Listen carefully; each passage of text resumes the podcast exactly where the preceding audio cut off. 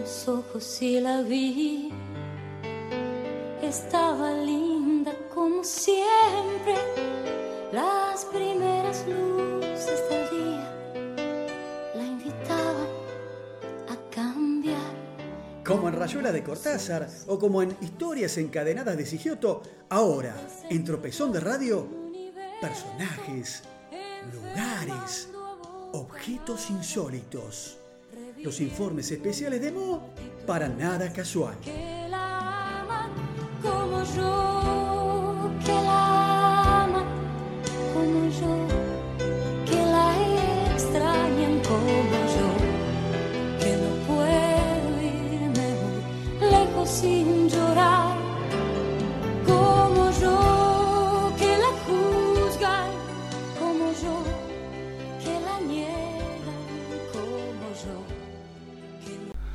Bueno, muy bien, llegamos al final de este tropezón de Radio 34 y voy a contar hoy eh, un par de historias que, si, se quiere, desencadenadas, siempre con licencia de Diego Sigioto, ¿no? que nos permite hacer uso de su libro. El virrey Pedro Melo de Portugal había sido un hombre muy buen mozo y amigo de aventuras amorosas en su España natal, a tal punto que una de ellas fue la que lo trajo a nuestras tierras.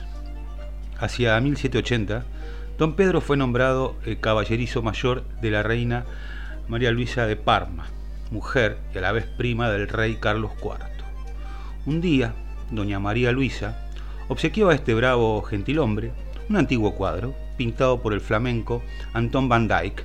La obra, Un Cristo, había sido donada originalmente a los religiosos agustinos, pero finalmente terminó ocupando un espacio en la capilla del Palacio Real de Madrid.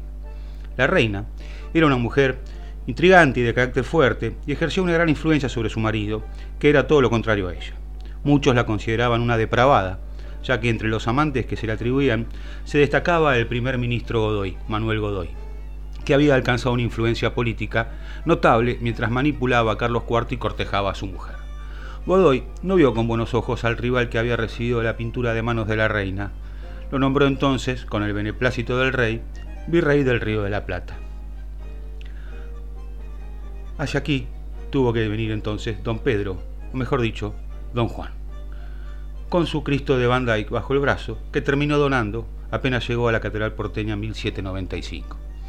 La obra fue robada hace años y sustituida por una copia, que también desapareció más tarde cuando, con el pretexto de ser restaurada, fue cambiada por una mala tela.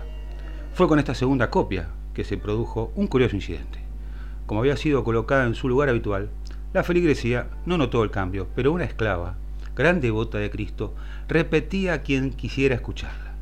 No sé qué tiene el Cristo, pero algo tiene. Ya no me mira como antes. Evidentemente, en los primeros años de Buenos Aires, las calabazas eran muy útiles, y no solo como alimento. Un tiempo antes de la llegada de estas playas de Juan de Garay, otra de estas hortalizas cumplió con una destacada función. Corría 1541, el pequeño poblado que era entonces Buenos Aires pasaba penurias. Cuatro años antes, el adelantado Pedro de Mendoza había intentado volver a España, pero no había podido llegar a destino. Murió en viaje, víctima de la sífilis que lo aquejaba. La suerte de Juan de Ayolas, uno de sus lugartenientes, no había sido mejor. Acompañado por el capitán Domingo Martínez de Irala, remontó el río Paraguay, fundó sus orillas el, frente, el fuerte La Candelaria y dejando allí a Irala con algunos hombres, emprendió la marcha hacia el noroeste, junto con 130 soldados en busca de las legendarias tierras ricas en plata. Después de muchísimos padecimientos, Ayolas logró arribar a las estribaciones andinas donde, a pesar de la hostilidad de los indígenas, consiguió adueñarse de grandes cantidades de oro y plata. Cargado con estos tesoros, los hombres retornaron a la Candelaria, donde comprobaron que Irala y los suyos habían partido. Ayolas intentó proseguir la marcha, pero fue ultimado junto con todos sus compañeros en una emboscada que los indios le tendieron en un pantano. Mientras tanto, el 15 de agosto de 1537, se había fundado Asunción. Irala, al desaparecer Ayolas, decidió concentrar en el flamante poblado a todos los sobrevivientes, incluido a los pobladores de Buenos Aires. Fue así que decidió despoblar esta ciudad ante el descontento de sus habitantes que se negaban a abandonar su tierra, ahora que habían controlado los querandíes y obtenido las primeras cosechas de maíz. A comienzos de abril de 1541, llegó Irala a Buenos Aires, vista la desobediencia de los primeros porteños en querer dejar estas tierras y sin atender sus protestas, fijó la partida para Asunción para un mayo.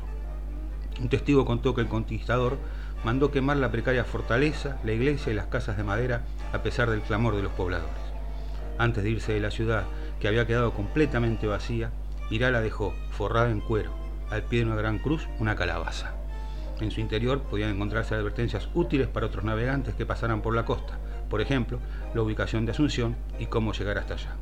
También les advertía que, si hicieran pueblo, háganlo de cercar de empalizada o cerca, por manera que no puedan quemarlo de noche los enemigos y no los coman los tigres, que hay muchos. Termino este bloque de historias de Baile Secreta contándole que durante las dos invasiones inglesas, el monasterio Nuestra Señora del Pinar, de las monjas clarisas, contiguo a la iglesia de San Juan Bautista en Alcina y Piedras, tuvo un gran protagonismo.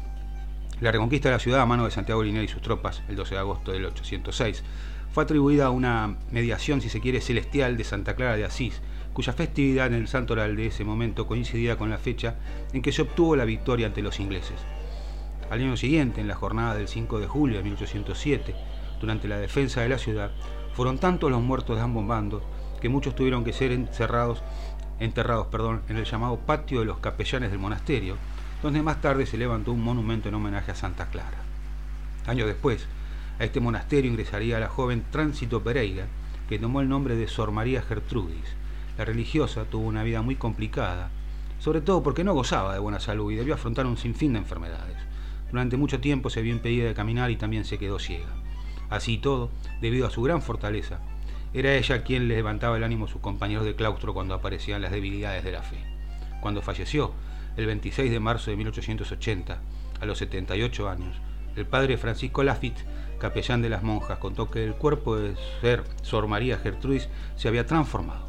Su rostro había rejuvenecido y se le habían ido las arrugas. Parecía el rostro de una joven. Mientras la velaban, el resto de las monjas vio cómo la cara de la difunta se iluminaba y la luz que se desprendía iluminaba todo el coro. No parecía muerta. Su cuerpo y sus miembros se mantuvieron en todo momento sin rigidez, a tal punto que las novicias no querían que se la entierre, narró el sacerdote. Hasta el próximo martes. Nos volvemos a encontrar aquí en Nada es Casual, Tropezón de Radio, en la Frívola 90.7. Chau, que sigan bien.